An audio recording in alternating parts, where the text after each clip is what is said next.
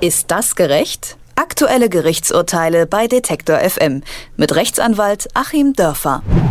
Fragen, die sich vor zehn Jahren noch nicht gestellt hätten. So könnte man ungefähr viele Streitereien aus der digitalen Welt überschreiben, weil sie eben erst durch das Internet aufgekommen sind. Eine davon wollen wir heute in unserer Serie Ist das gerecht mit Rechtsanwalt Achim Dörfer besprechen und klären. Und zwar, wem gehören eigentlich Follower? Und ich sage erstmal schönen guten Tag. Ja, guten Tag nach Leipzig. Die Klage. Die Frage klingt ja erstmal marginal und einfach beantwortet, kann aber ziemlich kompliziert sein. Also ein Beispiel. Ich habe ein Twitter-Profil, das heißt Detektor Alex, sammle dann 100.000 Kontakte und wechsle dann zu einem anderen Sender. Darf ich die Follower mitnehmen oder gehören die meinem Chef? Wie ist die Rechtslage da? Ja, ist in der Tat eine ganz spannende Frage, die man sich hier aus verschiedenen Perspektiven anschauen muss. Äh, fangen wir einmal mit der arbeitsrechtlichen Perspektive an. Ähm, da ist dann die erste Frage, machen Sie das in Ihrer Freizeit oder machen Sie das in Ihrer bezahlten Arbeitszeit?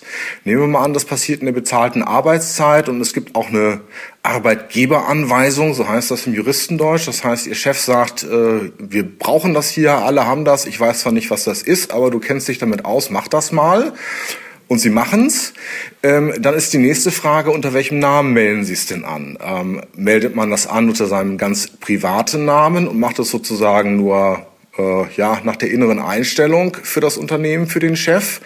Oder meldet man es äh, an für den Chef als solchen?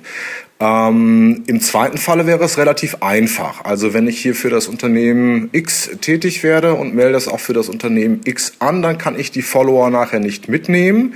Die gehören dem Unternehmen X. Man muss das ja auch aus Sicht der Follower sehen. Ähm, wem folgen die denn? Wem wollen die denn folgen? Ja, demjenigen, der diesen Twitter-Account betreibt. Und wenn das das Unternehmen ist, dann äh, ist das eben so. Schwieriger wird's schon, und diese Fälle hat es ja offenbar bereits gegeben dass also der Mitarbeiter unter seinem Privatnamen das Ganze anmeldet, ist aber in Wirklichkeit irgendwie ähm, für das äh, Unternehmen laufen soll. Ähm, wird man da also als Fremdadmin tätig oder macht man das im Eigenbetrieb? Und da muss man dann tatsächlich auslegen, wozu dienen denn diese Dinge? Bei Twitter-Followern ist das vielleicht noch relativ einfach.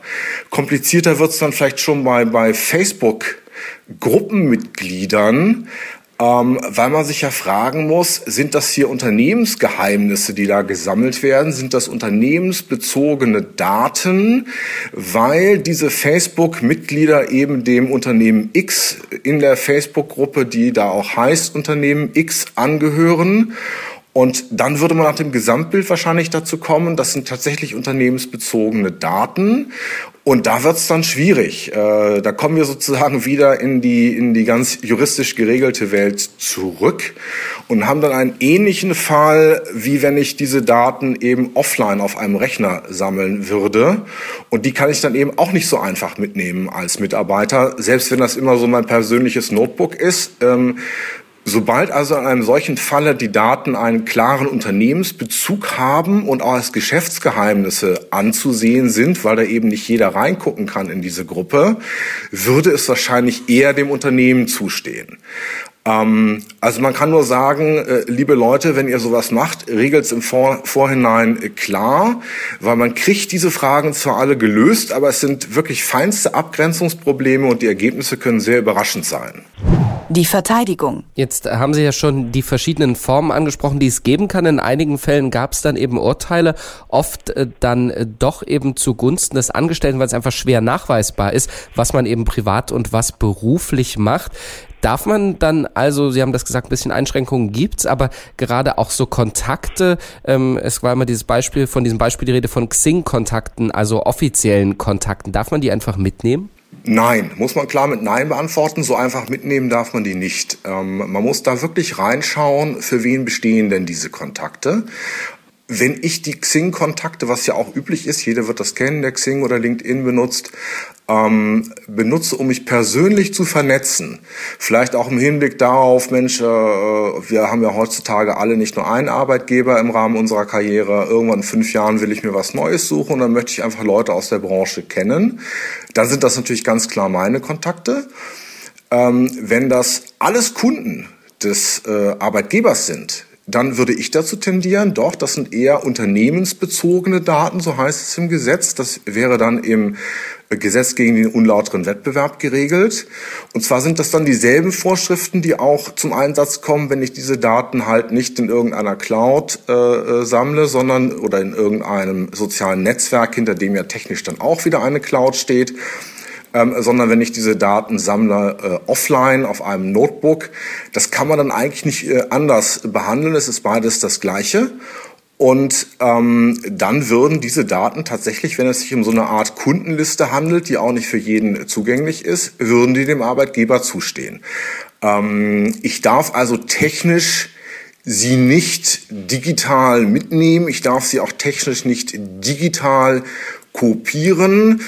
Es gibt natürlich eine ganz leichte äh, Umgehungsmethode dann auch in dem Falle, wenn man wirklich diese Daten dann haben möchte. Also was man im Kopf behalten kann, darf man mitnehmen. Und wenn man sich da so ein paar handschriftliche Notizen macht, ist das auch in Ordnung. Dann muss man das halt so regeln und muss den, den äh, Rest dem Chef überlassen. Hm, aber ich darf mir jetzt im Prinzip, würde ich davon abraten, in einem solchen Falle, wo ich also ein Xing-Profil unter dem Unternehmen betreibe und dort Kunden sammle, würde ich sehr davon abraten, davon eine digitale Kopie zu machen, die einfach mitzunehmen. Äh, das kann dann tatsächlich ähm, arbeitsrechtlich schwierig bis sogar strafbar sein. Das Urteil. Jetzt haben Sie es vorhin ja schon gesagt, man sollte es vorher regeln. Ist das die einzige Möglichkeit, um sicherzugehen, dass es solche Streitereien eben am Ende nicht gibt? Es ist sicherlich die beste Möglichkeit, das so zu regeln. Das äh, trifft eigentlich für alle Fälle zu, wo man das macht. Ich habe das selber teilweise auch schon so gemacht, jetzt im ehrenamtlichen Bereich, zum Beispiel in Fällen, wo irgendeine Website betrieben wird. Ähm, das macht dann eine Einzelperson, zum Beispiel in einem Verein. Man möchte aber, dass die Website dem ganzen Verein zur Verfügung stellt. Also sollte man sinnvollerweise sagen, wenn dieses Mitglied ausscheidet, muss es die Daten eben da lassen. Äh, sonst, das habe ich auch schon erlebt, entsteht ja die blöde Situation, dass ein ganzes Unternehmen oder ein ganzer Verein von der Internetpräsenz abgeschnitten ist Mm, weil irgendjemand, der im Streit gegangen ist, die Daten da mitgenommen hat. Also ähm, die Abstand beste Lösung ist im Vorhinein klar regeln, für wen dort diese Daten gesammelt werden. Im Nachhinein gibt es dann wirklich Auseinandersetzungen. Was sicherlich hilft, ist auch mal in die Benutzerhinweise der jeweils genutzten Seiten reinzuschauen. Ich habe das mal im Vorwege ähm, unseres Gespräches gemacht. Man findet dann zum Beispiel bei Facebook folgende Regelung ähm, steht also, wenn man kurz auf Deutsch zusammengefasst äh, von anderen Nutzern eben Daten sammelt, muss man die eigentlich auch darüber aufklären, für wen die sind. Also, wenn ich äh, in einer Facebook-Website, die für ein Unternehmen ausgewiesen ist, dann Like-Button klicke, gehe ich nicht davon aus, dass irgendeine Privatperson nachher meine Facebook-Daten mitnimmt. Wenn das so sein soll, muss man darüber aufklären.